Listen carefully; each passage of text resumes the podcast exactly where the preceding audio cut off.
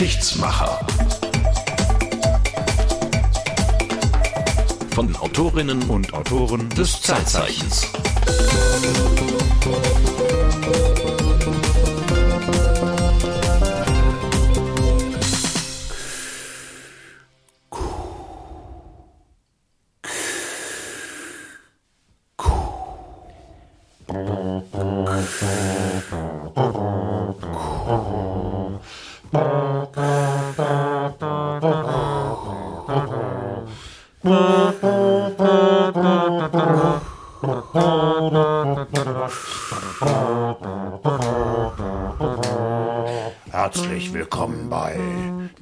Geschichtsmacher.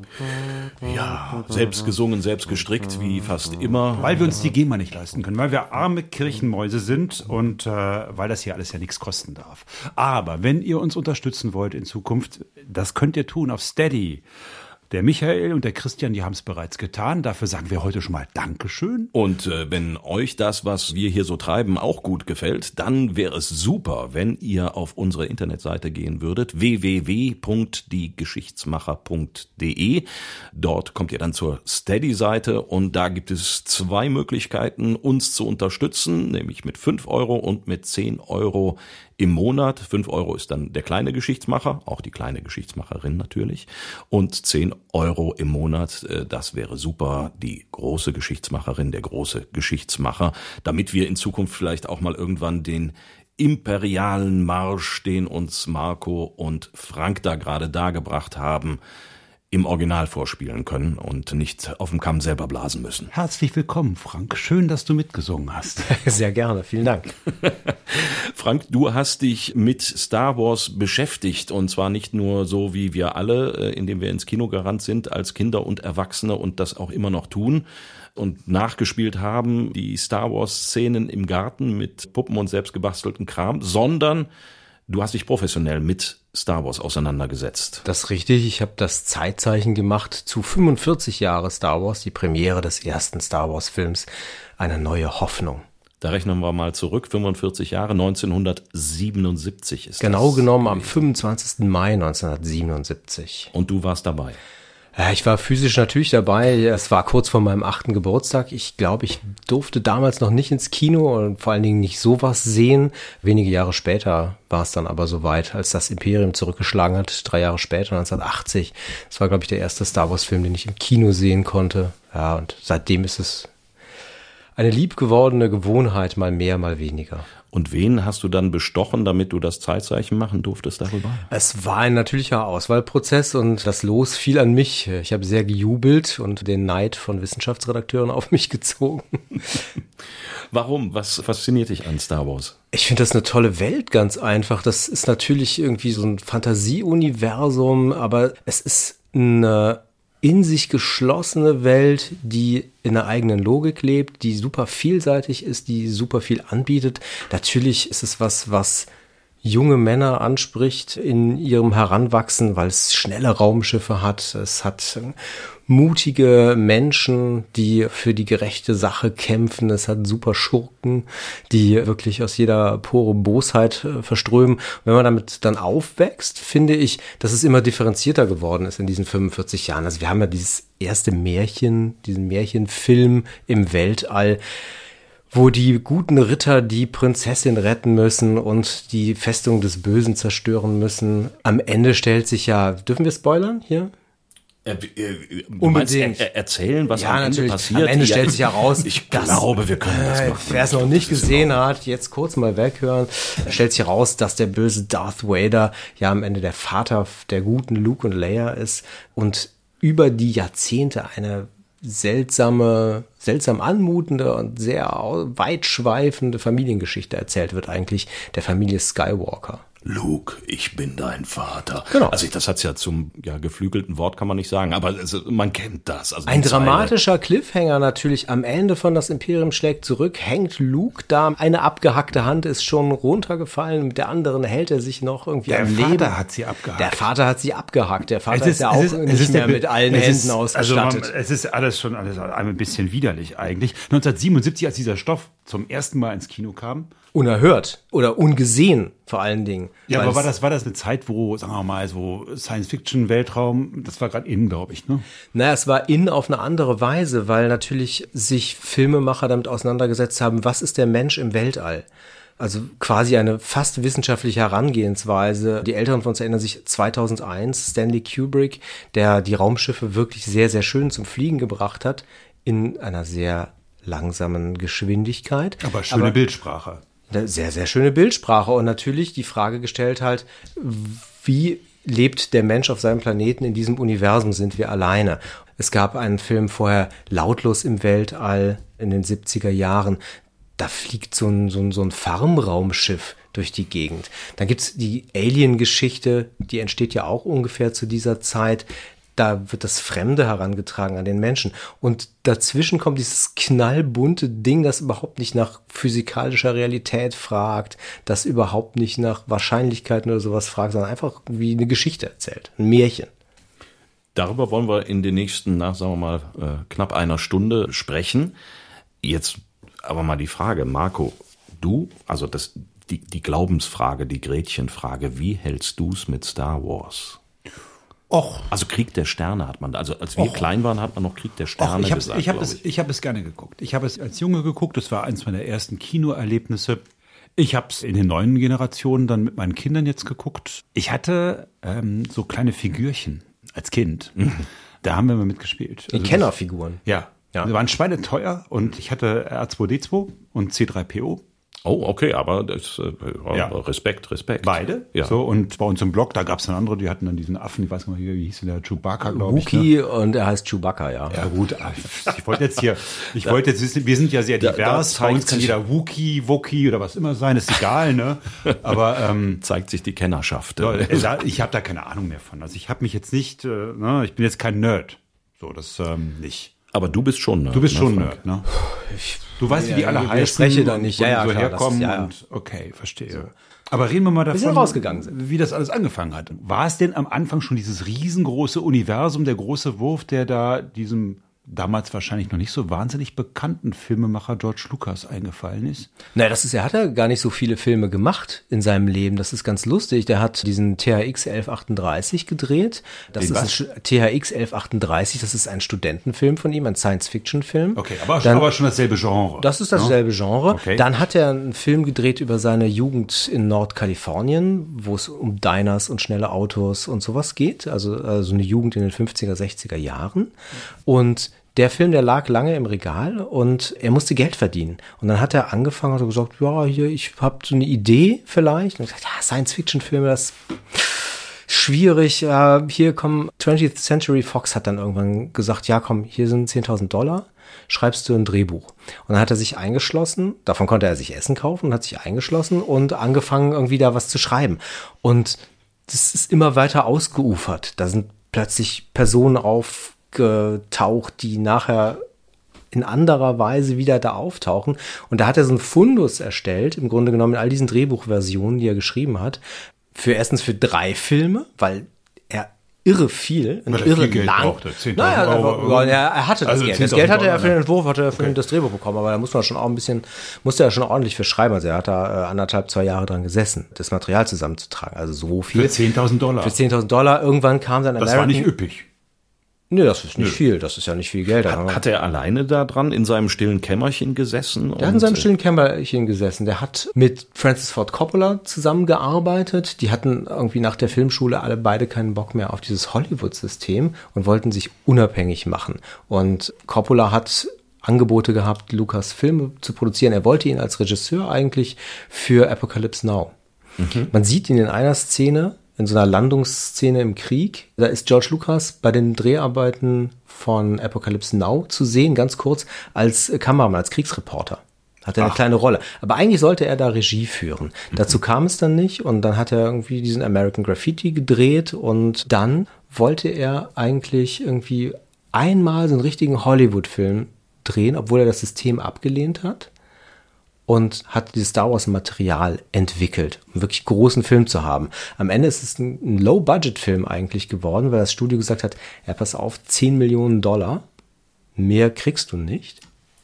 Also, also 10 Millionen Dollar klingt jetzt auch nicht mehr so wenig. Ne? Das ist nicht wenig Geld, Ja, aber für 70ern das, so. was man gemacht hat, also die großen Blockbuster, die damals gedreht wurden, die gingen für 20, 30 Millionen. Budget Okay. In die Produktion. So, und dafür hat er gedreht in Tunesien, in London und er hat Geld für Spezialeffekte rausgehauen. Er hat eine eigene Firma gegründet, Industrial Light and Magic, vielleicht schon mal gehört, gibt's heute noch. Und die sollten für ihn die Spezialeffekte machen. Und er hat natürlich auch Kinobilder produziert, die du so vorher nicht gesehen hast.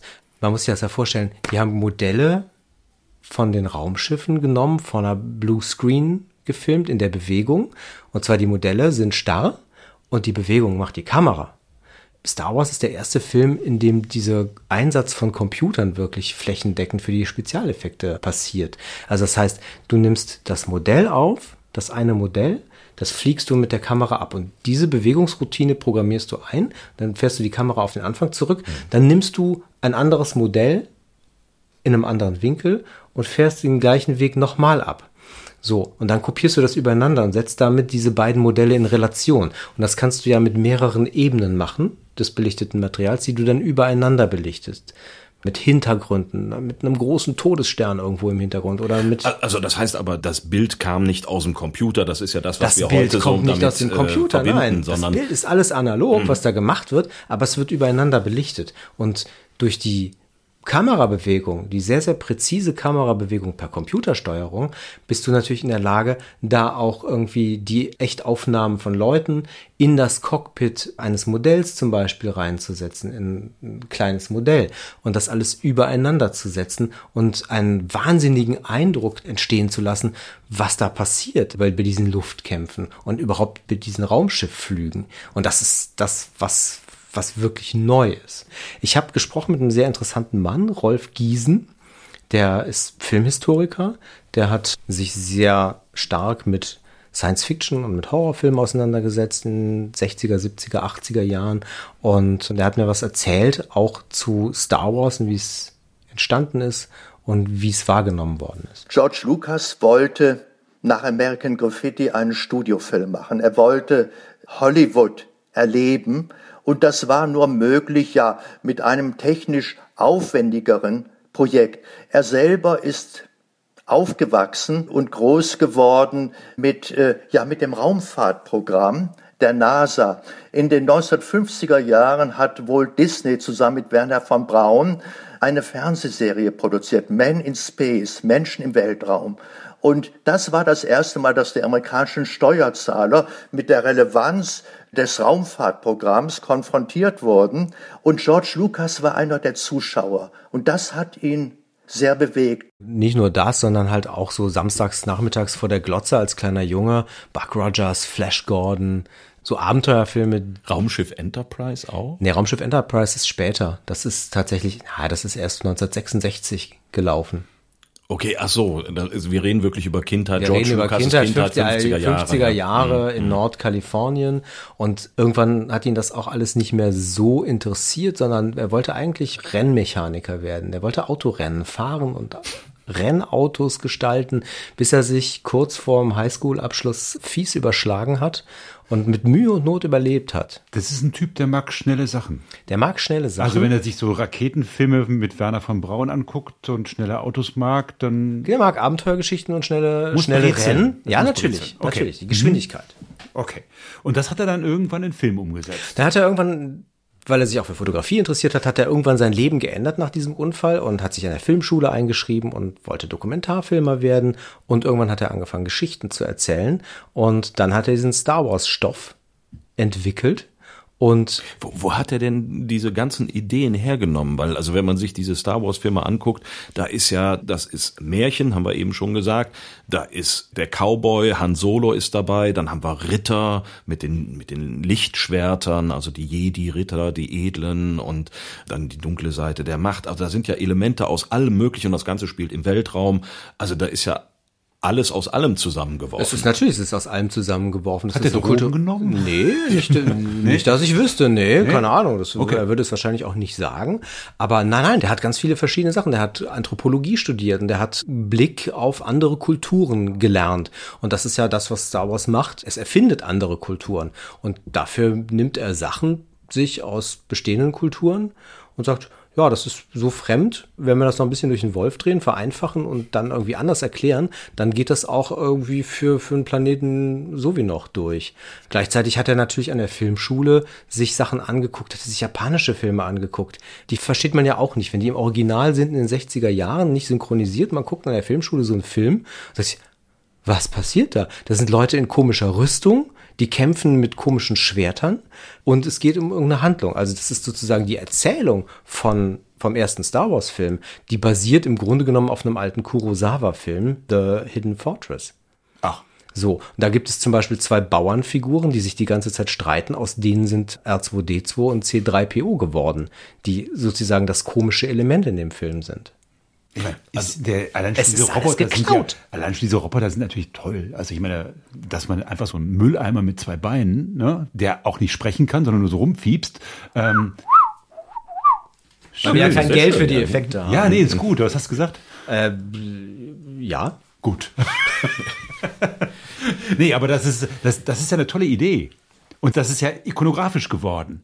Am Anfang würde man sagen, okay, es ist halt ein sprechender Mülleimer. Also so, aber das ist toll gemacht. Ja, jeder erkennt es. Das Ja, jeder ist, erkennt das es. ist der Wir- Hammer. wir- ne? wir Das alle ist- wissen sofort, was das genau, ist. Das ist eben der popkulturelle Impact von Star Wars. Ist in dem Moment, in dem das in die Kinos kommt, weil alle zweifeln ja am Anfang, dass das ein Erfolg wird. So, George Lucas selber was, ja, ich weiß nicht, ob das gut wird. Er zeigt das irgendwie, er hat das ein paar Freunden gezeigt, also ein paar Freunde, Steven Spielberg, Brian De Palma, als mittlerweile berühmte Regisseur, zusammen im Vorführraum gesessen und Brian De Palma ist wohl komplett ausgerastet. Was soll der Quatsch? Du musst es den Leuten erklären, schreib wenigstens einen Text davor. Und George sagt, ja, ich könnte so einen Kriegstext, der so in der, im Hintergrund verschwindet, das könnte ich vielleicht noch machen.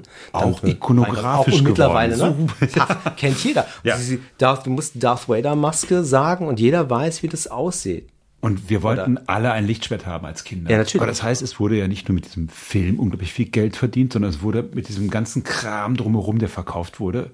Also Ja, wir Kinder äh, hatten das Zeug alle. natürlich also, hatten wir das alle. Und wir waren Ähm, alle nicht reich, sondern wir haben das vom Taschengeld irgendwie bezahlt und waren ganz heiß drauf. Und wir hatten das im Grunde genommen, weil George Lucas das Geld ausgegangen ist, um den Film zu drehen. Er hat gesagt, okay, wenn ich überziehe, wenn ich mein Budget überziehe, dann zahle ich das aus eigener Tasche. Dafür kriege ich die Marketingrechte. Dafür darf ich irgendwie Spielzeug verkaufen und sowas. Und das Studio hat gesagt, das interessiert sowieso keinen. Hatte der diesen Weitblick, dass man mit diesem ganzen Kram so viel Geld verdienen kann? Nee, es war aus der Not geboren. Er hat einfach gesagt, okay, das ist meine Wette.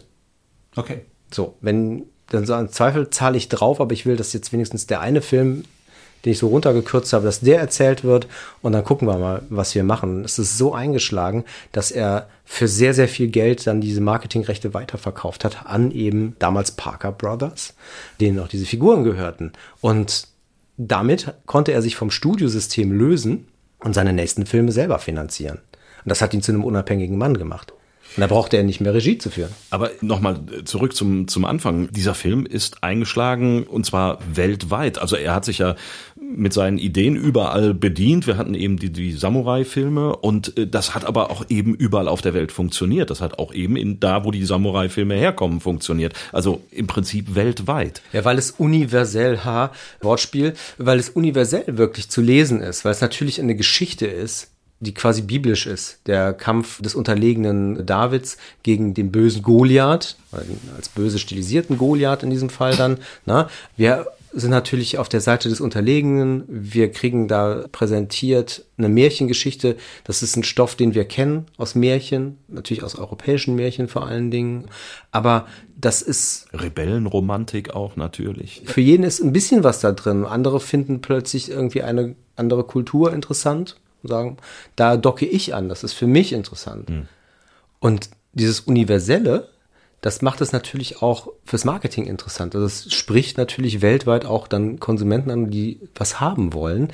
Ich habe ganz interessant auch wieder gesprochen mit Carsten Baumgart, der ist an der Berliner HWR Professor für, für Marketing, für Markenführung und bin gefragt, wie ist eigentlich diese Star Wars Marke zu bewerten. Und er sagte mir das. Es ist bestimmt im Medienbereich und im Film- und Medienbereich vermutlich die wertvollste Marke, die es im Augenblick auf dem Markt gibt.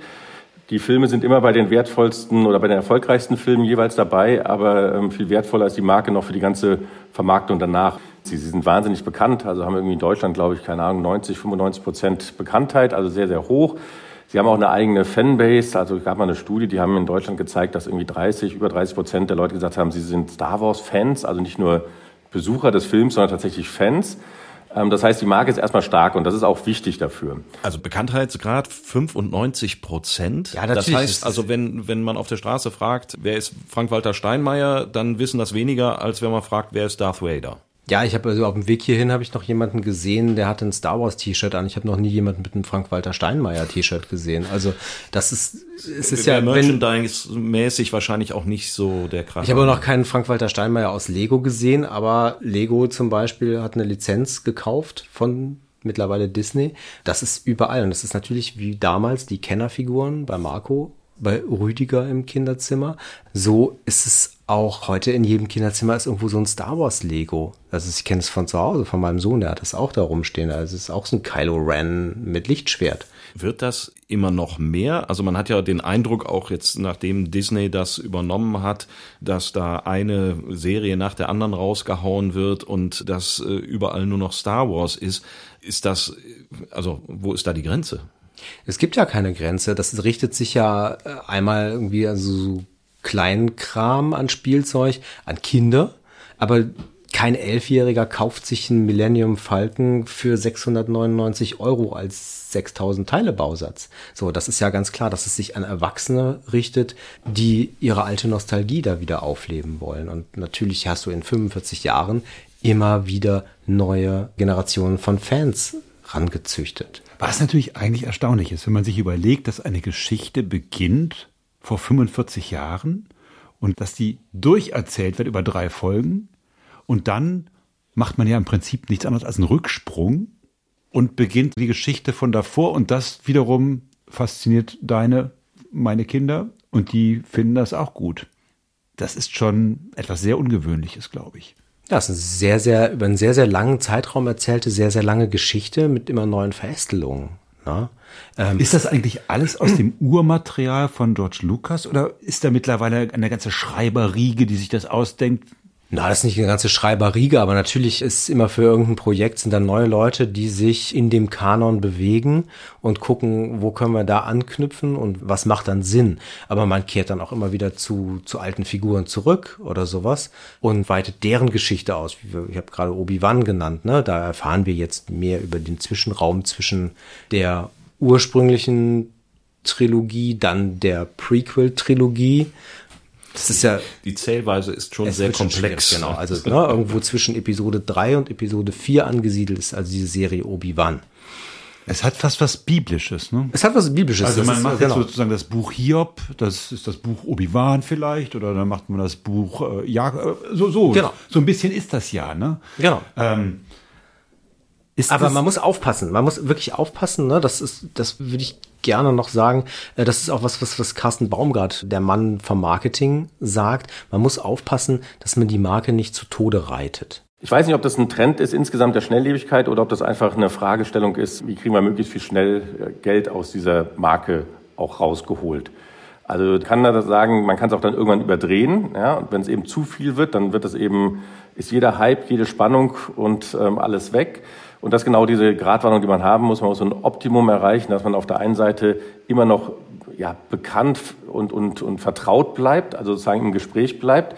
Aber man muss natürlich den Überraschungseffekt haben, sonst wird das nichts. Also wenn man das irgendwann verpasst und das irgendwie zur Routine wird und jeden Tag kommt was, dann ist es halt irgendwann too much. Und das ist, wird die große Herausforderung sein, dass man auf der einen Seite nicht zu schnell auf diesen kurzfristigen Erfolg guckt und auf der anderen Seite aber natürlich auch eben diese Marke nicht kaputt macht dadurch, ja, dass man so schnell Umsätze generieren möchte. Vor zehn Jahren hat Disney Lucasfilm gekauft. Also hatte George Lucas keine Lust mehr oder hat nicht mehr die Zukunft gesehen, dafür das selber zu machen oder zu, zu vermarkten und hat es an Disney verkauft hm.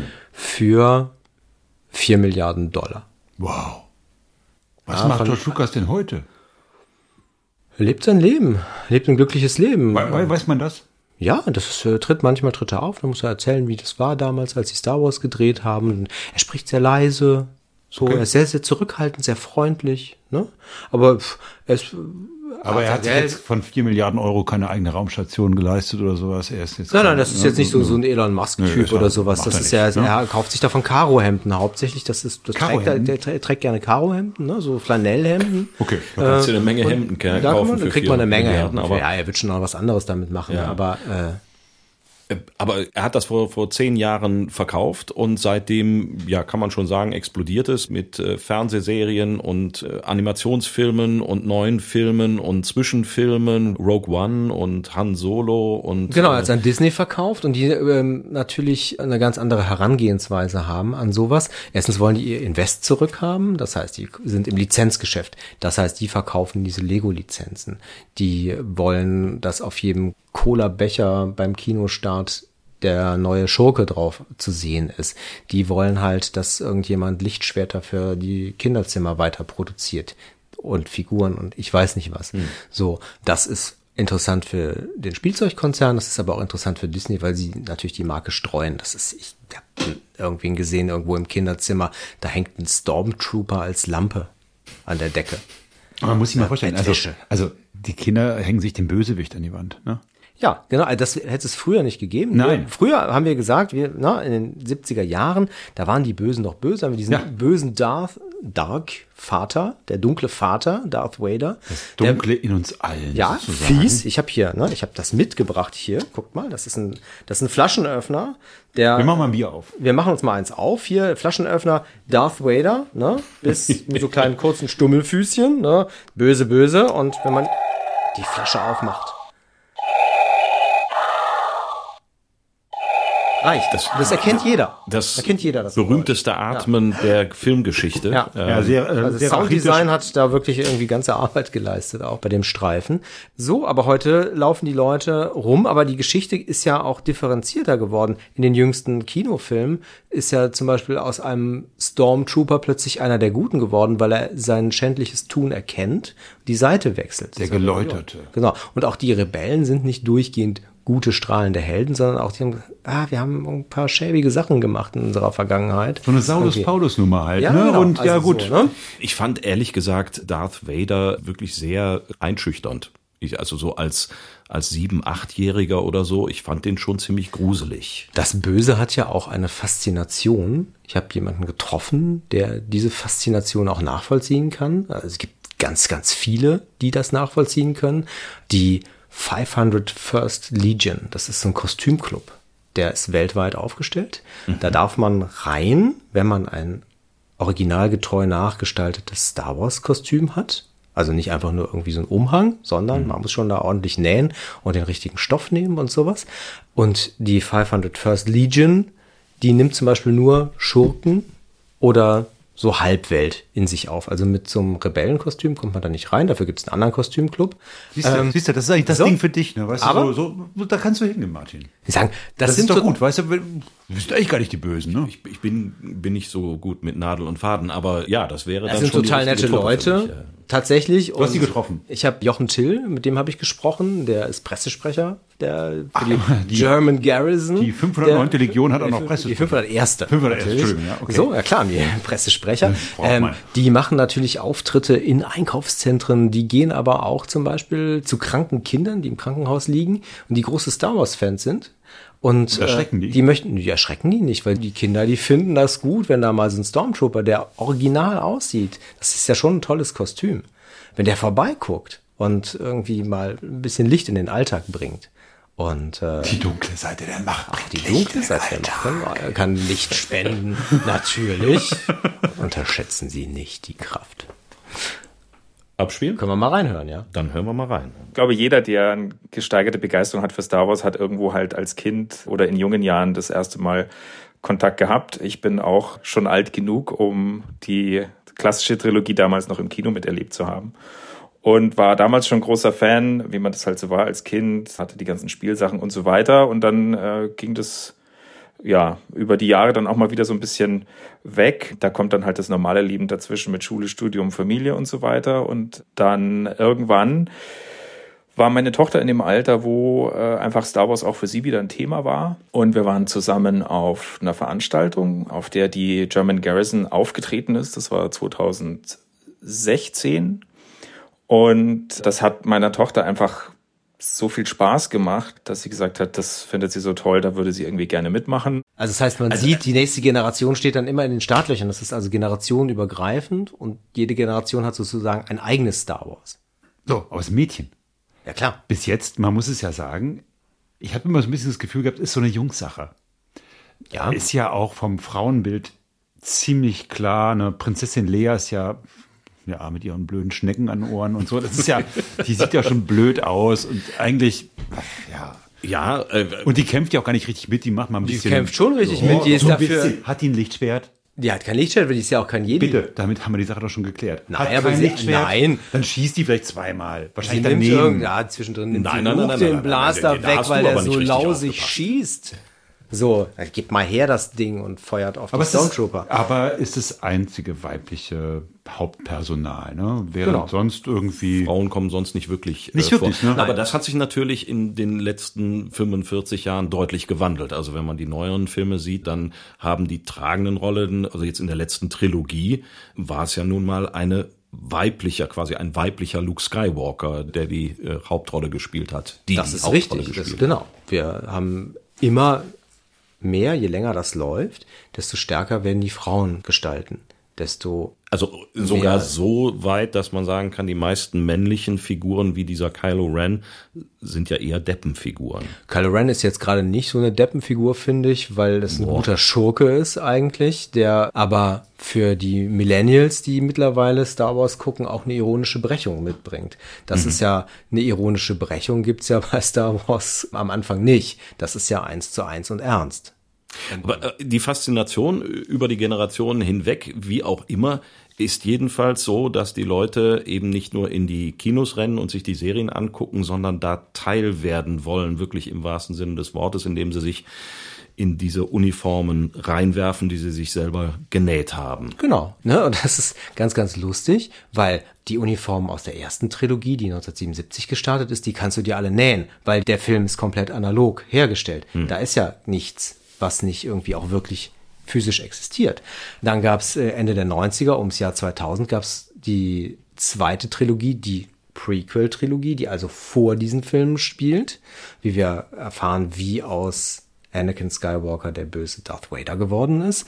Ähm, also sag mal, Leute, die die alte Trilogie gut finden, finden die die neue auch gut? Nee, eigentlich Die nicht, finden die ne? neue eigentlich nicht so gut, ne, weil das ist eigentlich auch aus der Frühphase, ne? es ist aus der Frühphase der digitalen Bildermaschine eigentlich und das ist nicht gut gealtert und das macht den Kostümclub Jungs und Mädels macht es totale Schwierigkeiten etwas nachzunähen, weil es niemals genäht worden ist. Es gibt kein Kostüm, es ist alles am Computer entstanden und deswegen weiß man nicht, wie muss der Stoff fallen, wie ist da der Faltenwurf? Was, was für Material könnte das möglicherweise sein? Na? In der Regel steckt ja dann auch kein Mensch mehr da drin. So, ich habe ja, diese Bilder dieser Roboterarmee vor. Ja, die Roboterarmee. Ja. Die rollen da so hin und so. Genau. Ja, hm, gibt's so. nicht. Da war man, also als Stormtrooper war das natürlich irgendwie schon, ne?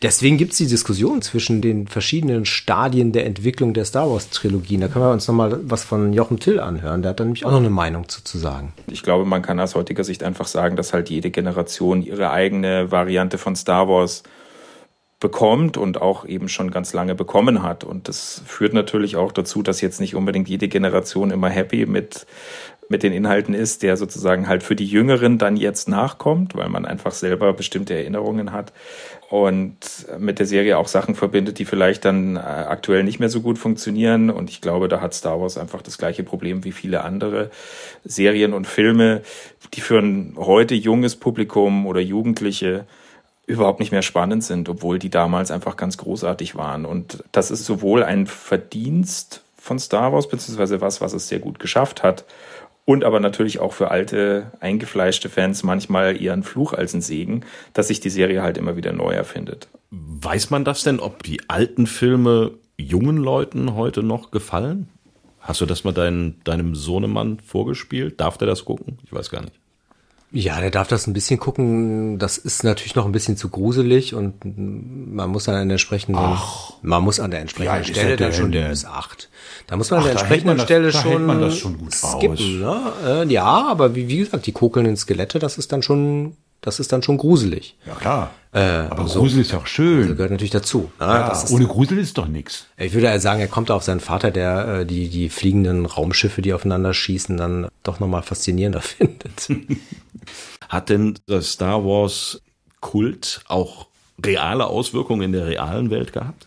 Na, das animiert Leute, entweder zum Beispiel ein Kostüm anzuziehen, es animiert auch Leute irgendwie sich damit auseinanderzusetzen mit Raumfahrt oder sowas. Also wir haben ja als Kinder auch nicht nur äh, Star Wars geguckt und gesagt, oh cool, die schießen aufeinander und es ist irgendwie total abgedreht. So, damit kommt ja auch eine Begeisterung für andere Sachen, die im Weltall spielen. Also was hier äh, am Anfang wir gehört haben, die NASA-Serie, die eine Lanze für die Raumfahrt brechen möchte. Dann haben wir solche Sachen wie Mondbasis Alpha 1. Ich weiß nicht, wer sich von euch noch daran erinnert. Das ist im Grunde genommen ja ein sehr, sehr friedliches Setting. Das ist eine Forschungsbasis auf dem Mond und deren Abenteuer und Schicksale und sowas. Und du sagst so, wie cool, eine Basis auf dem Mond. Das ist ja toll. Diese Welten und dieses, die Final Frontier, von der in Star Trek am Anfang immer die Rede ist, dass du fliegst mit dem Raumschiff auf Forschungsreise irgendwo, irgendwo hin. Das ist natürlich eine Faszination. Also ich habe jemanden getroffen, der macht mittlerweile Wissenschaftskommunikation, der erzählt ganz viel über, über Physik in Filmen zum Beispiel. Das guckt er sich an. Sascha Vogel heißt der von Science Birds auch ein Wortspiel.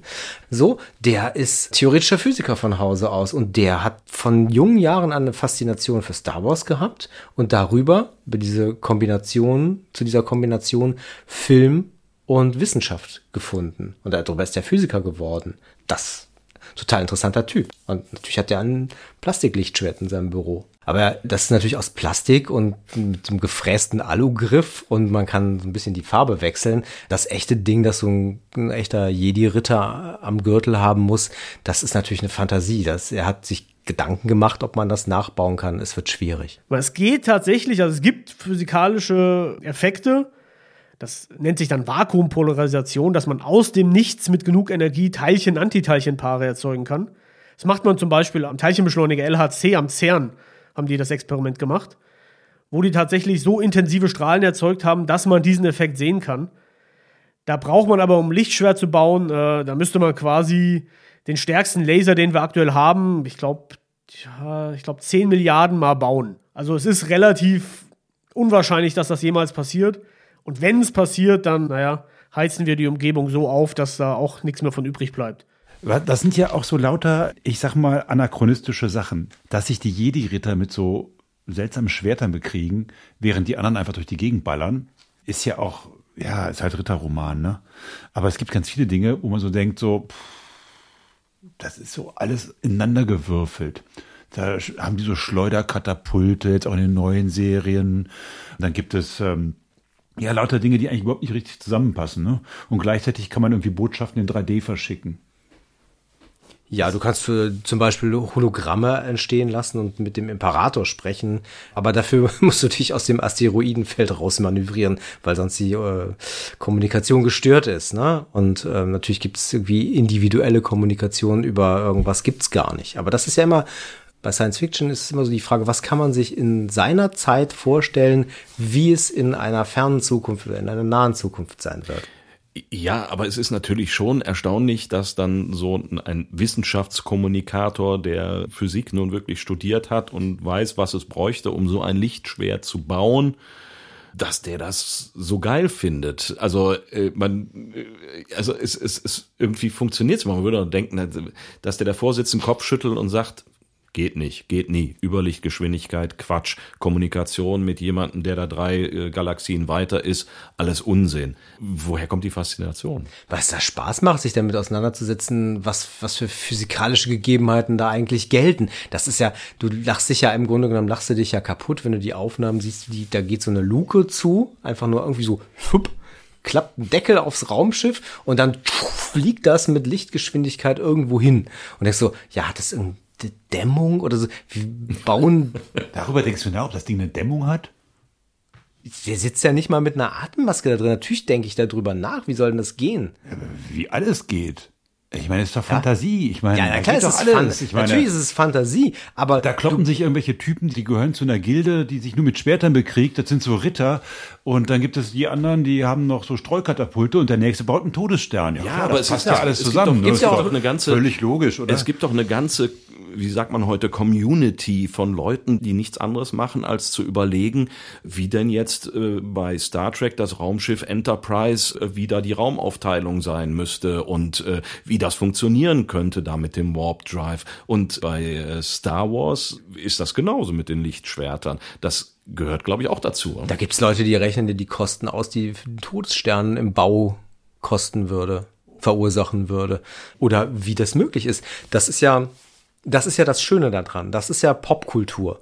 Es gibt dir über das einzelne Werk, den Star Wars Film, hinaus unzählige Möglichkeiten, da für dich selber anzudocken und zu sagen, das fasziniert mich, da möchte ich was drüber machen. Dass, ob du das jetzt einfach nur in deiner Freizeit nutzt, ob du deine Diplomarbeit in Kulturanthropologie über das Leben der Wookies zu Weihnachten schreibst oder was weiß ich, oder über das Adelssystem im Outer Rim. Es ist egal. So, es ist ganz viel Angebot da und es ist sehr, sehr liebevoll gestaltet. Das muss man auch sagen. Also die Set-Designer von Star Wars haben natürlich schon ganze Arbeit geleistet. Die haben gesagt, da steht kein Objekt rum, das da einfach blöd rumsteht und das wir mit Farbe angesprüht haben und dann ist es das halt. Das alles bekommt sozusagen eine Funktion und eine eigene Logik eingeschrieben. Wenn ich ausholen darf, dann gibt es eine lustige Geschichte. Im allerersten Star Wars-Film gibt es die bösen Sandleute. Das sind so Wüstenbewohner, die hauen mit so Holzstöcken oder mit so großen Waffen. Also kämpfen, da ist vorne eine Metallspitze dran und hinten so ein geschwungener Holzknopf. Und damit kämpfen die, die tauchen da auf. Die tauchen immer mal wieder auf, die leben auf diesem Planeten. Mittlerweile gibt es eine Serie, die handelt von Boba Fett. Das ist einer der Schurken aus den ersten drei Filmen. Der fällt im dritten Film, fällt er in ein Sandloch. Da wird er von einem Wurm tausend Jahre verdaut. So ist die Geschichte und dann ist ja etwas raus. Jetzt, 45 Jahre später, gibt es eine Serie, die handelt nur von dieser Figur. Wie kommt er aus diesem Sandwurm wieder raus? Ja, der überlebt. Der überlebt, ja, ja, er schneidet sich den Weg da frei oder schießt sich den Weg frei und dann kommt er da raus. Und dann landet er bei diesen Sandleuten. Und dann merkst du halt, dass dieser ganze kulturanthropologische Hintergrund, den George Lucas da mit reingeschrieben hat in all diesen Drehbuchfassungen, der ist natürlich immer noch da und andere Autoren bauen da drauf auf. So, jetzt hat er eine Geschichte, wie kommt dieser Mensch, der eigentlich nicht dazugehört, zu dem Stamm der Sandleute, wie wird der aufgenommen? Was gibt es da für Rituale? Und am Ende wandelt, es gibt, es ist eine Wüste, es ist auf Tatooine, es ist ein Sandplanet, äh, es gibt kein Holz. Wie kommt der Krieger, der diesen Stab braucht, um in den Stamm aufgenommen zu werden, wie kommt er an das Holz? Die Geschichte ist, er bekommt so eine Eidechse in die Nase gesteckt. Dadurch wandelt er auf Traumpfaden. Dort steht ein Baum, von dem bricht er einen Ast ab und den muss er selber bearbeiten, polieren und diese Spitze schmieden. Und wenn er das fertig hat, dann darf er in den Stamm aufgenommen werden. Das ist also sozusagen sehr, sehr runter kondensierte Kulturanthropologie und Ritualgeschichte und all das ist da drin und es ist aber so leicht verdaulich, dass jeder damit was anfangen kann und jeder auf unterschiedlichen Niveaus damit sich auseinandersetzen kann. Und so genauso ist es mit der Technologie. Initiationsritus mit einer Eidechse in die Nase, das ist das eine. Auf der anderen Seite muss man sich dieses Weltbild mal so ein bisschen vielleicht angucken. Wir haben es da ja mit einer Kaste zu tun von Kriegern, die ja qua Vererbung sozusagen zu so einer Art ja Superkämpfern werden. Das sind diese Jedi-Ritter. Ne? Also ich glaube, es gibt sogar eine Folge, wenn ich mich recht entsinne, da wird die Konzentration von irgendwelchen Körperchen im Blut gemessen, um zu gucken, ob er ein wirklicher Jedi ist. Ja, das ist, ähm, das ist einer der vielen seltsamen Wege dieser Prequel-Trilogie, von der schon die Rede war, die irgendwie bei den beinharten Fans irgendwie nicht gut weggekommen ist. Aber wenn du natürlich irgendwie Anfang der 2000er ein Kind von zehn Jahren warst, war das dein erster Kontakt mit Star Wars. Und dann ist es dann halt, das ist dann deine Geschichte sozusagen. Ne? Aber ja, klar, es gibt die Macht, die alles durchströmt, die auf der guten Seite den Jedi, dem Jedi seine Kraft gibt und seine Fähigkeiten, auf der bösen Seite Darth Vader und den dunklen Sith. Und in diesem ersten. Aber, aber fast so ein bisschen genealogische Adelsnummer, ne? Ja. Also, ne, man, das ist keine Leistungsgesellschaft, man wird das Nein, einfach nein, das so, ist ne? Man kriegt, man, man wird so reingeboren, ne? Ja, das ist, man hat es, ne? Man hat es, Also man hat es halt so, nicht. Ne? ja, Also wir ja. haben es halt nicht. Wir haben es halt nicht. So, die, die, du hast kein Lichtschwert, ich habe kein Force Lichtschwert. haben wir vielleicht schon, aber Die, die Macht stark in ihm ist. Ne? Das war doch äh, genau. Yoda. Ja, das ja, ist- ja, aber das, das, man hat das qua Geburt. Man muss dafür nichts tun, ne? Ja, man, muss Man gehört sozusagen äh, zu einer Art so, ja, es ist, der, Herrenrasse. es ist zwischendrin ist es mal wieder rausgekommen, aber es ist so eine Heilandsgeschichte und natürlich ist man als Jedi ist man in so einer privilegierten Kaste, klar. Und als wenn man zu der dunklen Seite übergelaufen ist, dann gehört man auch zu einer privilegierten Kaste, nämlich diesem faschistischen Imperium. Was ist das denn für ein Bild, für ein Gesellschaftsbild, was George Lucas uns da auftischt? Schon in den ersten drei Filmen und die dann bis jetzt sich ausdifferenziert haben in dieser galaktischen Gesellschaft. Naja, es ist eine imperiale Geschichte. Ne? Letzten Endes politisch ist es eine Machtergreifung. Das haben wir, glaube ich, auch schon mal erwähnt. Der böse Imperator in Werdung möchte halt die gesamte Galaxis beherrschen und dafür ist ihm jedes Mittel recht. Das ist quasi der Adolf Hitler des Universums. Man kann das so lesen. Ne? Das ist, auch das ist natürlich irgendwie universell auf Superböse gegen Supergut einsetzbar. Also ich habe auch jetzt bei Twitter gesehen, in russischen Farben lackierten Sternenzerstörer als Zeichnung. So, oder eine Flotte von Sternenzerstörern mit russischer Fahne an der Seite und ein X-Wing, das ist der bevorzugte Flieger der Rebellen, so ein kleiner Kampfflieger mit einer ukrainischen Fahne auf der Seite. So, zack, es wird David sofort Goliath, verstanden. äh, es wird Star sofort Wars. verstanden. Ne? So. Und das ist natürlich, das ist eine kriegerische Auseinandersetzung, die wir da sehen. Ne? Das ist ja, das gerade schon gesagt, George Lucas, der hat Apocalypse Now vorbereitet, also diesen Vietnam-Film, diesen sehr, sehr, für das amerikanische Kino sehr, sehr wichtigen Vietnam-Film. Ein Krieg, der in der Gesellschaft nicht gut angesehen war und der natürlich auch irgendwie politisch und gesellschaftlich im Desaster geendet ist. Das ist die Zeit, als Lukas das gerade vorbereitete Star Wars.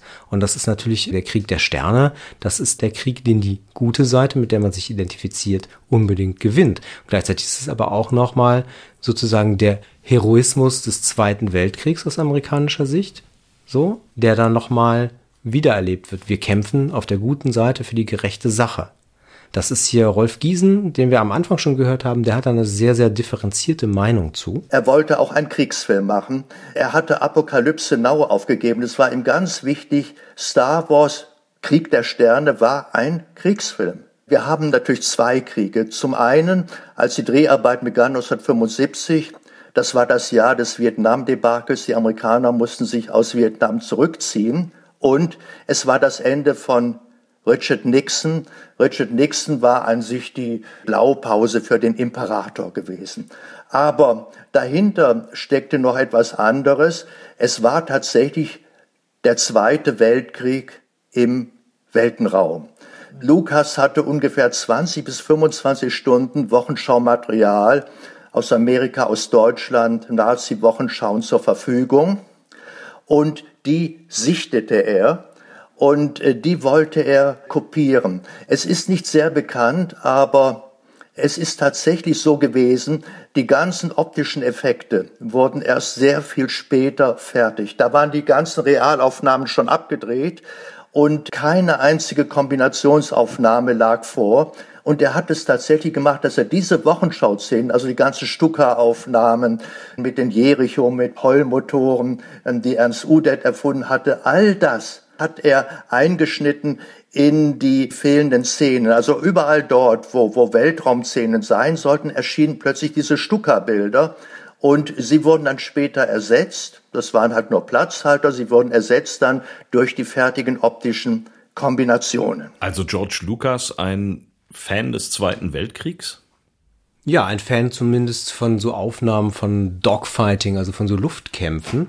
Das hat er sich angeguckt. Das war damals, glaube ich, State of the Art in den Filmschulen. Das sieht man auch schon bei Apocalypse Now an dieser bekannten Hubschrauber-Szene, wo Wagner läuft. Das ist auch im Grunde genommen eins zu eins aus einer Wochenschau portiert. Und George Lucas hatte eine ganz klare Vorstellung davon, wie sich das bewegen soll, wie schnell diese Kämpfe aussehen sollen.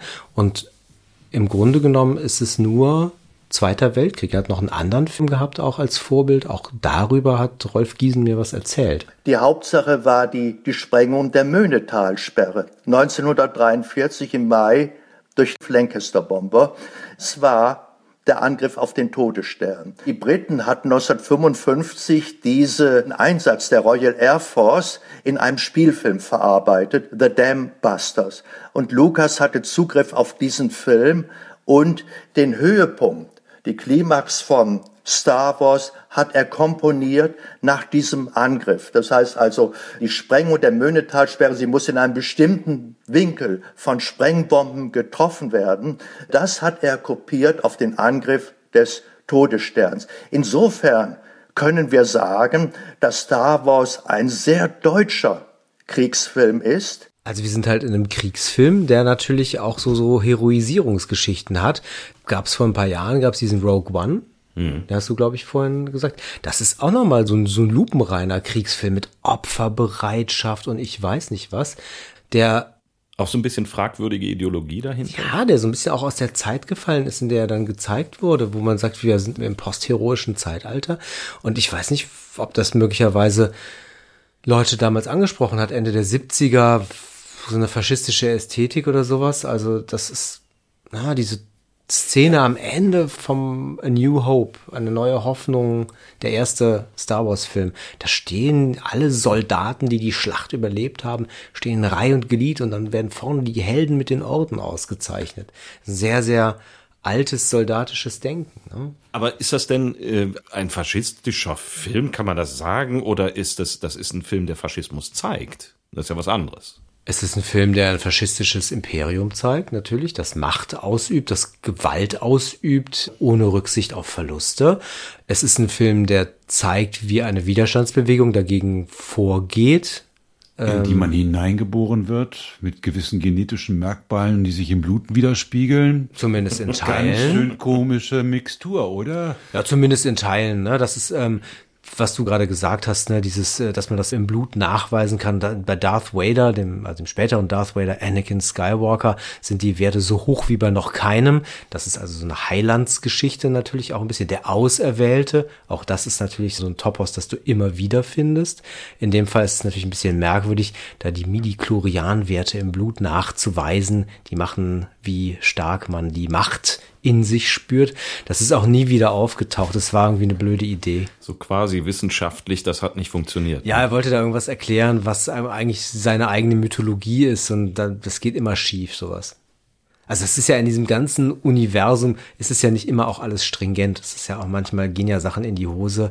Sag mal, ja, das erzählen wir vielleicht doch nicht so weiter, wie das ist. Das vergessen ja, wir mal. Ja, und das Universum wird ja immer größer. Also das, genau, das, das cinematische Universum, es wird immer größer. Da wird es ja auch immer schwieriger, das alles zusammenzuhalten, beieinander zu halten, dass das auch alles noch passt. Ja, deswegen ist es so eine Vollzeitbeschäftigung, natürlich auch Star Wars-Fan zu sein, wenn du das alles irgendwie am Laufen halten willst, wer wann welche Stormtrooper-Legion irgendwo eingesetzt hat oder wann Order 66 ausgeführt wurde und ich weiß nicht was. Das auch für die Drehbucharbeiten ist das schon eine harte Herausforderung. Ne? Das Weil ist die Fans Order 66 heißt was? Order 66 ist der Befehl, alle Jedi auszulöschen. Ich sage an dieser Stelle mal.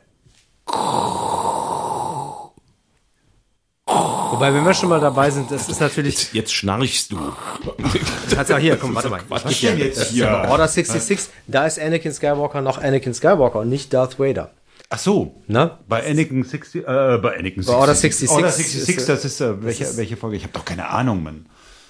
Ja, es ist Episode 3. Episode 3. Also okay. der sechste Film, der rausgekommen. Ja, okay. Wir zählen ja 4, 5, 6, 1, 2, 3, 7, 8, 9, richtig?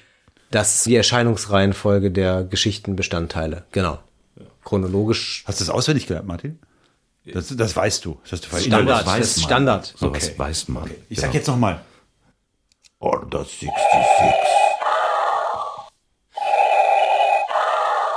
Wir löschen jetzt damit äh, mit diesem schweren Atem keine Jedi aus und auch keine Jedi-Fans, aber wir beenden mit diesem äh, ikonischen Atmer diese Folge der Geschichtsmacher. Eine Stunde lang haben wir mit der Macht gerungen und äh, haben Frank Zirpins hier gehabt, dem wir noch einmal ganz herzlich danken. Star Wars Nerd und Zeitzeichen Autor. Vielen Dank fürs Hiersein. Sehr gerne, vielen Dank. Möge die Macht immer mit dir sein. Und wenn's euch gefallen hat, Dann sagt es Freunden, Bekannten und eurer Familie. Und wenn es euch nicht gefallen hat, dann sagt's doch einfach uns. Schreibt uns auf www.diegeschichtsmacher.de oder wenn ihr ganz begeistert seid, Dann kommt auf Steady und werdet selber Geschichtsmacher für 5 Euro oder 10 Euro im Monat. Und da könnt ihr uns unterstützen, damit wir auch in Zukunft diesen schönen Podcast machen können und vielleicht auch demnächst mal Darth Vader live und in Farbe einladen können. ja, und John Williams Musik zahlen können. So, bis dahin, alles Gute. Tschüss. Bis in 14 Tagen. Tschüss, macht's gut.